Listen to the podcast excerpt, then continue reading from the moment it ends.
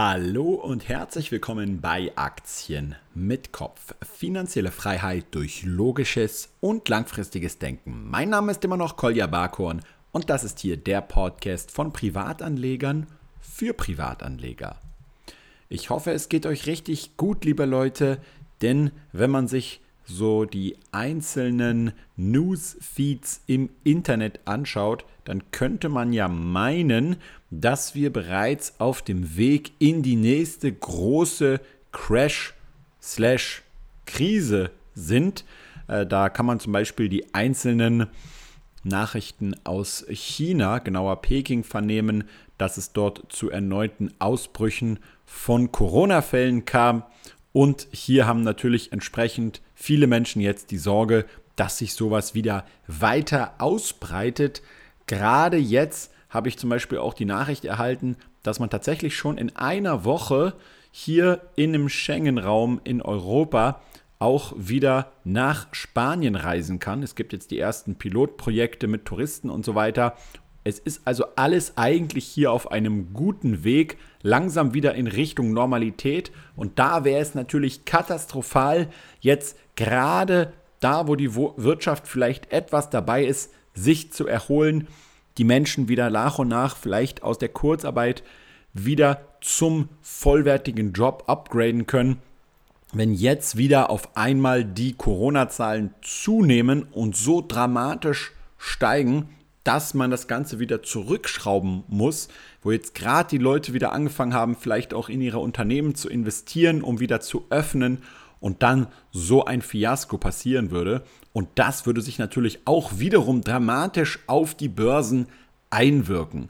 Denn was ist eigentlich genau passiert? Wir haben halt gemerkt, dass das Coronavirus unsere Wirtschaft dramatisch beeinflussen wird. Und die Börse hat sehr schnell dann Mitte bis Ende März reagiert und genau diese Erwartungen in die Kurse eingepreist. Nämlich, dass zum Beispiel, machen wir das jetzt mal an den Urlaubern fest oder an der Urlaubsbranche, dass dort die gesamten Umsätze und Gewinne dramatisch nach unten fallen werden.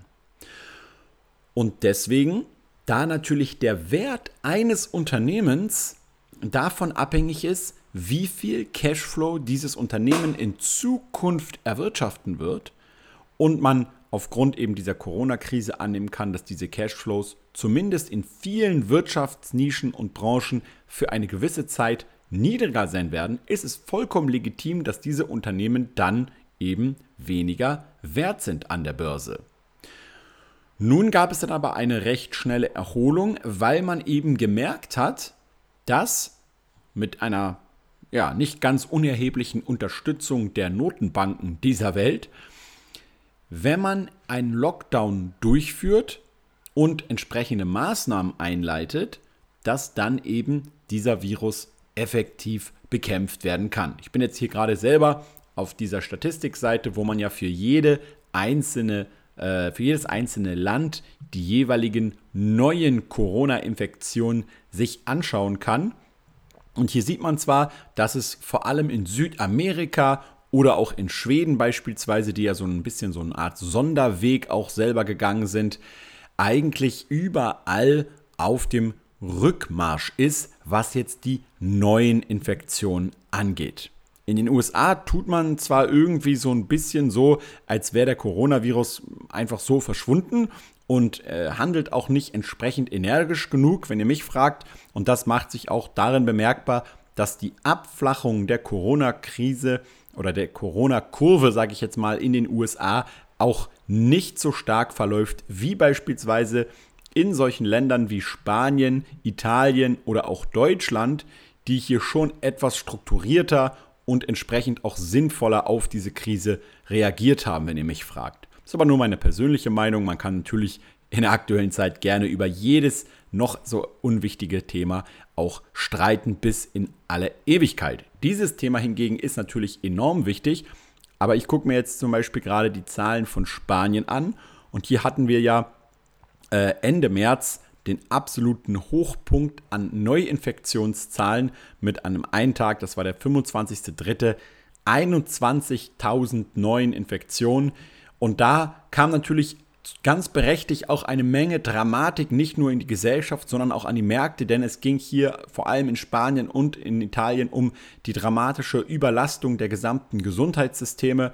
Und das konnte man aber eben dann durch effiziente Maßnahmen nach und nach reduzieren. Und wenn wir uns das jetzt anschauen, dann sehen wir, dass in Gesamtspanien jetzt hier Mitte Juni nur noch circa 200 bis 300 Neu äh, Neuinfektionen pro Tag gemeldet werden und diese Kurve eben dramatisch nach unten abgeflacht wurde.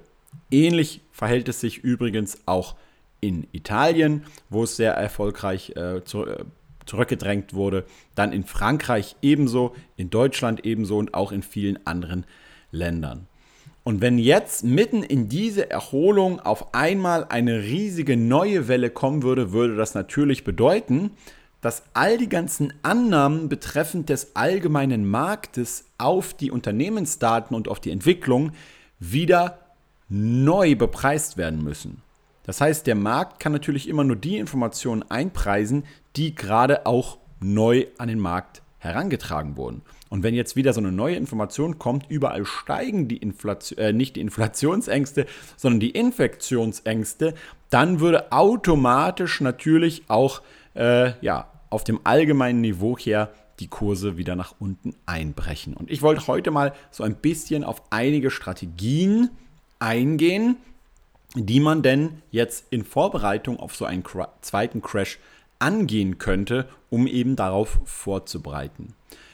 Grundsätzlich will ich aber erstmal sagen, dass es nicht so viel Sinn macht, meiner Meinung nach, sich den ganzen Tag damit zu beschäftigen, was der Markt jetzt in den kommenden Wochen und Monaten machen wird.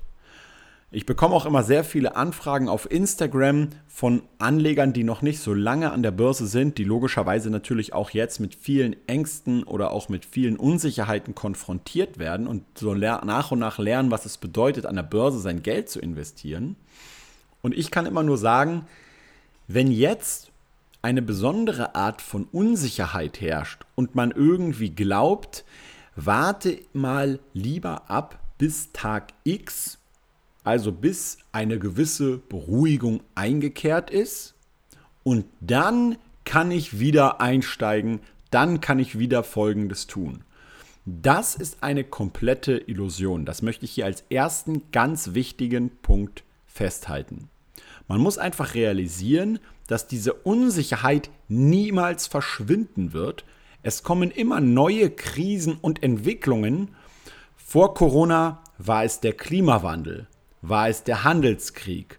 Davor war es irgendwann mal, ihr erinnert euch vielleicht, die Ukraine-Krise oder der sich immer weiter zuspitzende USA-Iran-Konflikt oder die Türkei, wahlweise noch ein bisschen gestreut mit Nordkorea.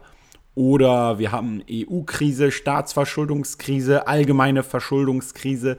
Es gibt immer diese gesamten Unsicherheiten, die niemals verschwinden. Und deswegen, wenn irgendwann Corona kein Thema mehr sein wird, dann wird das Ganze sofort ersetzt durch einen neuen Krisenherd. Und wer da irgendwie die Nerven verliert und meint, es gäbe hier irgendwann diesen Tag X, ab dem es keine Unsicherheit mehr gibt und ab dem man an die Börse sozusagen herantreten kann, Geld investieren kann, weil es dann sicher ist, dann hat man einfach eine gewaltige Illusion. Das ist eine dramatische Fehleinschätzung. Denn die Börse die ist ja im Endeffekt nichts anderes als das Einpreisen von allen möglichen Risiken, die immer wieder aufs Neue auch zum Vorschein kommen. Und das wird meiner Meinung nach deswegen immer fruchtlos bleiben, wenn man sich von morgens bis abends diese Fragen stellt. Man weiß es einfach nicht und dieses richtig getimte Handeln ist auch zum großen Teil einfach nur Glück.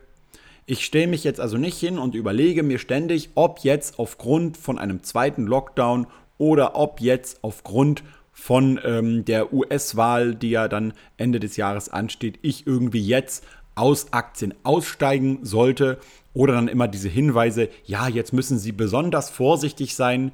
Ich wüsste jetzt nicht, was das bedeutet. Ja, was bedeutet dieser Tipp, man muss jetzt besonders vorsichtig sein? Ich finde, an der Börse muss man immer vorsichtig sein, worin man investiert. Aber irgendwie allgemein als Ratgeber, man muss gerade jetzt irgendwie vorsichtiger sein als in anderen Zeitpunkten, das ist meiner Meinung nach eigentlich ähm, ja überhaupt sogar sehr häufig kontraproduktiv. Weil wenn man jetzt mal den Gesamtmarkt betrachtet und überlegt, okay, viele Leute sind zum Beispiel jetzt aktuell aufgrund von einem potenziellen zweiten Lockdown und einer zweiten Welle vielleicht vorsichtiger, dann ist das eigentlich nicht so wirklich eine dramatische Situation.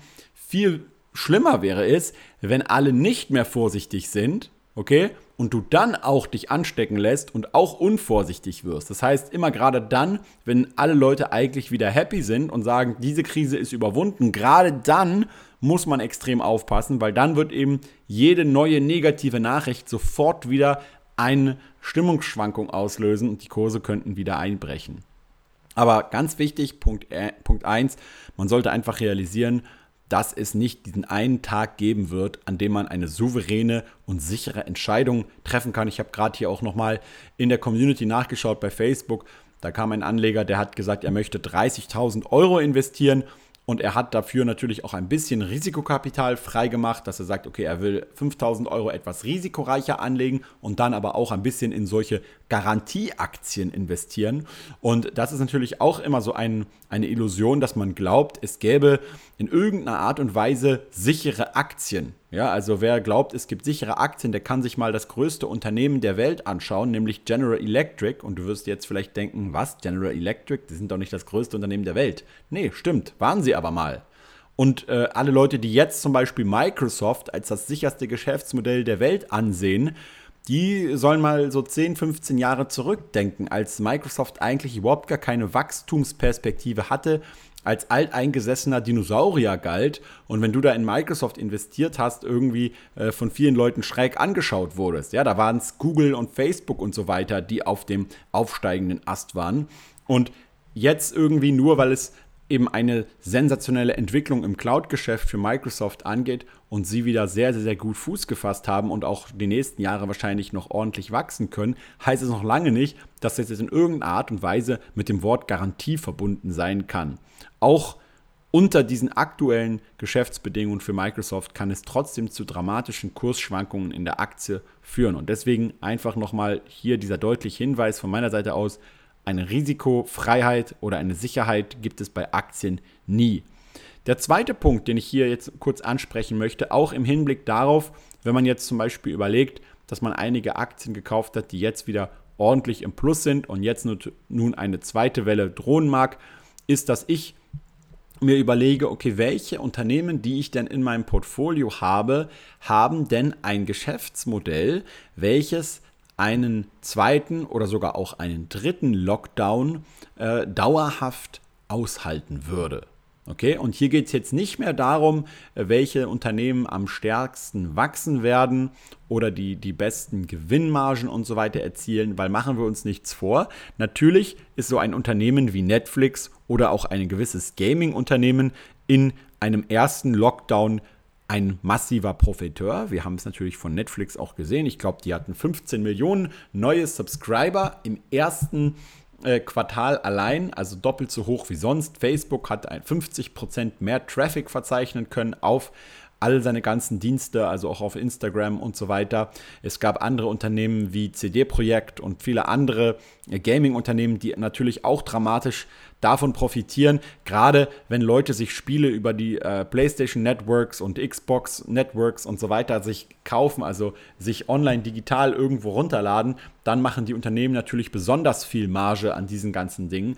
Aber sollte es einen zweiten, einen dritten, einen vierten Lockdown geben oder sogar eine Rezession darauf folgen, dann werden auch diese Unternehmen natürlich irgendwann leiden, ist ja vollkommen klar. Zumal natürlich Netflix auch das Problem hat, dass sollte es jetzt weitere Lockdowns geben, sie irgendwann ein einfaches Produktionsproblem haben, dass kein neuer Content mehr kommt. Und dann äh, ist natürlich noch die Frage, wie viele neue Leute sie in Zukunft dann noch ja, bekommen können. Und wenn dann auf einmal auch Netflix mit den nächsten Zahlen irgendwie herkommt und sagt, pass mal auf, wir haben jetzt nicht mehr 15 Millionen, wir haben jetzt auch nicht mehr, mehr die 7 bis 8 Millionen, sondern wir haben jetzt nur 2 oder 3 Millionen neue Kunden bekommen. Oder wir haben sogar, Gott bewahre, einen Verlust an Kunden zum ersten Mal gehabt. Dann wird natürlich auch so eine Aktie dramatisch abstürzen. Aber Soweit wollen wir noch nicht denken. Hoffen wir natürlich, dass das alles nicht kommt. Ja, das würde mich auch persönlich extrem abnerven, wenn es jetzt immer noch hier nicht äh, weitergeht äh, und vorangeht. Ähm, aber man kann jetzt einfach die einzelnen Unternehmen in seinem Portfolio mal einer Analyse unterziehen und sich einfach überlegen, welche Unternehmen haben denn ein Geschäftsmodell, die weitere Umsätze und Gewinne in einem zweiten Lockdown, wo die Menschen größtenteils zu Hause sitzen, aushalten könnte. Und alle Unternehmen, die dort dramatische Probleme bekommen könnten, die würde ich einfach mal genau ja, überlegen, warum ich diese noch im Portfolio habe. Und das ist einfach immer wieder auch so eine Gelegenheit, wo man mal sich die Frage stellen kann, eigentlich an welche Unternehmen glaube ich eigentlich noch? Und das ist jedenfalls bei meiner Strategie so. Es hängt natürlich dann immer auch von der jeweiligen Anlagestrategie zusammen. Wenn man zum Beispiel sagt, ich fahre eine Dividendenstrategie mit 30 bis 40 Einzelwerten, da wirst du sicherlich jetzt nicht anfangen, großflächig zu verkaufen und irgendwie umzuschichten, nur aufgrund von Corona. Das bedeutet dann natürlich auch zusätzliche Risiken. Aber wenn du jetzt so eine, so eine aktivere Strategie wie ich zum Beispiel in, in diesem Depot fährst, dann wirst du natürlich dich schon auch immer wieder mal fragen müssen, welche Unternehmen eigentlich in Zukunft noch hier Bestand haben können. Und das leitet so ein bisschen auch gleich in den dritten Punkt über, nämlich was ist denn jetzt mit all den ganzen Gewinnen, die man in kurzer Zeit erzielen konnte von den ganzen vielen Turnarounds, sei es jetzt TUI, sei es jetzt Fraport, sei es jetzt Carnival und so weiter. Ja, auch diese haben natürlich in den letzten paar Handelstagen auch wieder an Federn gelassen, Lufthansa natürlich ebenso, aber wer beispielsweise im Corona-Crash der Mitte März und April und so weiter äh, an den Börsen passiert ist, wer dort sich günstig in TUI oder in Fraport oder in Carnival eingekauft hat mit spekulativeren Investmentthesen, der wird natürlich jetzt teilweise immer noch mit 100%, teilweise sogar 200% oder noch mehr hier äh, sein Portfolio anschauen und wird sich jetzt vielleicht, gerade wenn man das Ganze auch noch nicht so oft erlebt hat und deswegen auch noch nicht einschätzen kann, dass zum Beispiel solche Spekulationsgewinne sehr, sehr, sehr selten und glücklich sind, wenn sie denn gelingen, ähm, der wird sich natürlich berechtigterweise die Frage stellen, wie sieht das denn jetzt aus, ähm, sollte man jetzt nicht vielleicht die Reißleine ziehen, gerade bei diesen spekulativeren Werten, die von zweiten Schockwellen massiv wieder im Wert fallen würden. Und ich finde, das ist definitiv jetzt eine absolut richtige Entwicklung. Ja, man sollte jetzt also hier nicht, weil man irgendwie sagt, okay, meine TUI haben sich jetzt irgendwie im 100% nach oben bewegt und deswegen, das ist doch so eine geile Rendite, die will ich jetzt nicht stoppen. Also äh, lasse ich doch einfach mal die Aktie laufen und mache aus meiner Spekulation irgendwie ein Buy-and-Hold-Investment. Das würde ich halt immer äh, ja, sehr stark äh, verneinen bzw. ablehnen. Also ich würde an dieser Stelle lieber meine Turnaround-Kandidaten angucken, würde mir sagen, okay, welche Aktien haben denn eine besonders schöne Rendite gemacht, würden aber jetzt zum Beispiel in einem zweiten äh, Krisen- und Crash-Szenario ordentlich wieder an Wert fallen. Und dann kann man drüber nachdenken, ob man eben diese Aktien vielleicht gegen ein paar sicherere Aktien mit einem solideren Geschäftsmodell eintauscht, wo man dann ja jetzt mit dem ja vielleicht äh, sehr schönen Renditeergebnis gleich einen schönen Zinseszinseffekt hat, weil man eben die Rendite wieder vermehrt investieren kann. Ähnlich habe ich es jetzt übrigens auch zum Beispiel mit Sixt neulich gemacht, ähm, weil ich einfach wieder andere Unternehmen hatte, die ich insgesamt als krisensicherer und besserer empfinde als Sixt, ja, und somit einfach ich auch umgeschichtet habe. Ja, ich will jetzt euch nicht irgendwie hier allgemein großflächig animieren, äh, viel zu traden oder so, weil hin und her macht nun mal Taschen leer, aber ähm, es ist natürlich immer der Fall. Wenn man halt einfach äh, risikoreichere Positionen in seinem Portfolio hat, dann sollte man einfach äh, diese vielleicht auch mal besser absichern. Ähm, Stop-Loss oder Trailing Stop Loss sind natürlich auch alles Möglichkeiten, die man jetzt äh, in Erwägung ziehen kann, wenn man sich zum Beispiel überlegt, okay, ich habe jetzt hier einzelne Aktien, die ich als so risikoreich vom Geschäftsmodell ansehe, dass ich halt äh, vielleicht mir einen Stop-Loss setze und dann sollte das Ganze noch weiter nach vorne gehen und diese kurze äh, ja, Rückerholung an den Märkten, dass jetzt zum Beispiel die Leute ich meine jetzt nicht Erholung, Quatsch, sondern diese, dieser Rückgang der Kurse äh, kein dauerhafter Zustand sein und dann halt eben wieder jetzt bald die Kurse steigen, dass man halt eben sich nicht zu schnell ausstoppt. Aber so ein Trailing Stop Loss kann natürlich hier auch Sinn machen, wenn man jetzt auch nicht den gesamten Tag über den Markt beobachtet. Ja, ansonsten würde ich mal sagen, ist es halt als vierter Punkt auch wichtig, dass man jetzt mal aufhören sollte mit diesem wilden Herumgezocke, dass man also zum Beispiel einfach aufgrund von irgendwelchen Geschäftsmodellen, die überhaupt noch nicht erprobt und erwiesen sind, anfängt in teure Aktien sich jetzt immer noch einzukaufen. Ich finde das allgemein schon ein bisschen bedenklich. Vielleicht habt ihr es mitbekommen, Letzte Woche gab es ja diesen wirklich extrem amüsanten Fall mit dieser äh, chinesischen Fangaktie, die ja das Stock-Symbol, also das Stock-Ticker-Symbol FANG hat, was ja viele Anleger bei äh, Robinhood war es, glaube ich, diesen US-amerikanischen Günstig-Broker, da gab es dann irgendwie eine Meldung, dass jetzt diese Fangaktie dort handelbar ist und viele Leute haben das eben verwechselt mit den klassischen Fangaktien, also mit Facebook, Amazon, Netflix, Google und so weiter und haben eben dort in diese Aktie investiert.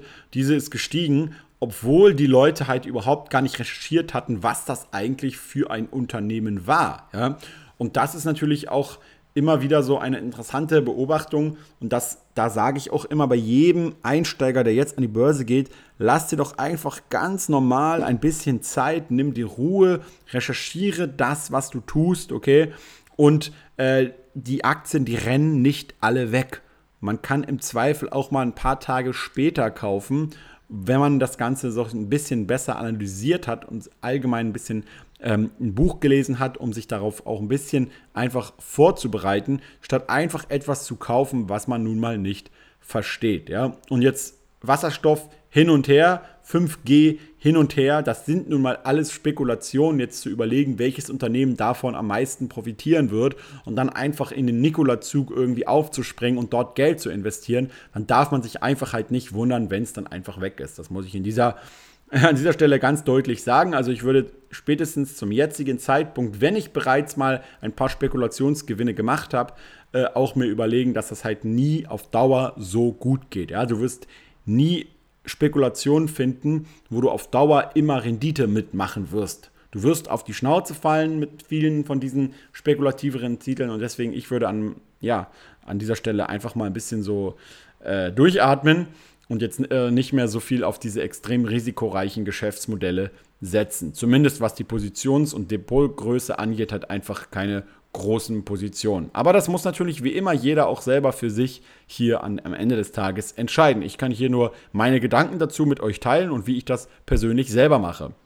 Wie ich mich selber auf einen potenziellen zweiten Crash vorbereite, ist schlussendlich gar nicht, außer dass ich äh, natürlich mehr Cash versuche aufzubauen und halt eben bereit bin, sollte es wieder zu so einer Entwicklung wie im März kommen, dass ich dann eben reagieren kann. Das mache ich explizit und ausdrücklich nicht, indem ich jetzt breitflächig mein Depot wieder auflöse und Aktien verkaufe, sondern das mache ich einfach dadurch, dass ich weiteres Cash hier im Unternehmen halte und natürlich versuche aufzubauen, um so in potenziellen nächsten Krisen, wenn es denn crasht, wieder genau nach dem gleichen System einzusteigen, nämlich wenn es bis zu 10% runtergeht, fange ich schon an, die ersten Tranchen bei ausgewählten Aktien zu kaufen. Wenn es dann noch weiter runtergeht, werde ich wieder weiter kaufen und so weiter und so fort. Das ist die Art und Weise, wie ich mich darauf vorbereite. Kein wildes Herumgezockte, sondern ganz normal. Ich gucke mir an, welche Aktien sind auf meiner Watchlist, welche will ich nachkaufen, kommen vielleicht neue Aktien dazu, eher weniger, sondern einfach die, die ich schon habe, einfach zu günstigen Kursen nachkaufen. Das ist meine Strategie. Aber ich werde jetzt nicht den ganzen Tag irgendwie davor sitzen und irgendwie immer nur herumspekulieren, ob es jetzt den nächsten Crash gibt oder nicht. Aber wenn er kommt, dann bin ich vorbereitet. Und das ist meine Art und Weise, wie ich mich auf den, ja, potenziellen neuen Crash vorbereite. Viel mehr mache ich auch nicht und das bringt auch nichts, mir ständig zu schreiben, ob ich denn jetzt glaube, dass es kommt oder dass es passiert. Das kann ich einfach nicht einschätzen. Denkbar ist es natürlich, äh, vor allem auch gar nicht unbedingt denkbar jetzt nur im Sinne von, wenn gar kein zweiter Lockdown kommt. Ich glaube, dass in so einem Fall dann auch eine wirklich langfristige Rezession hier nicht passieren wird. Aber wie gesagt, ich kann auch nicht zaubern oder irgendwie in die Zukunft blicken. Da bin ich irgendwie kein, kein bisschen besser in meiner Prognose als jeder andere auch. Und von daher, bei all diesen ganzen Unsicherheiten und Dingen, die man nicht abschätzen kann, macht es meiner Meinung nach auch nicht so viel Sinn, sich ständig damit zu beschäftigen. Okay, das war's für den heutigen Podcast. Hat mich gefreut, wenn du wieder reingehört hast. Und nächste Woche haben wir eine Aktienanalyse wieder hier im Podcast und zwar zu Slack. Das wird natürlich auch interessant. Bis dahin wünsche ich dir eine super schöne Woche. Rationale Grüße. Ciao, ciao.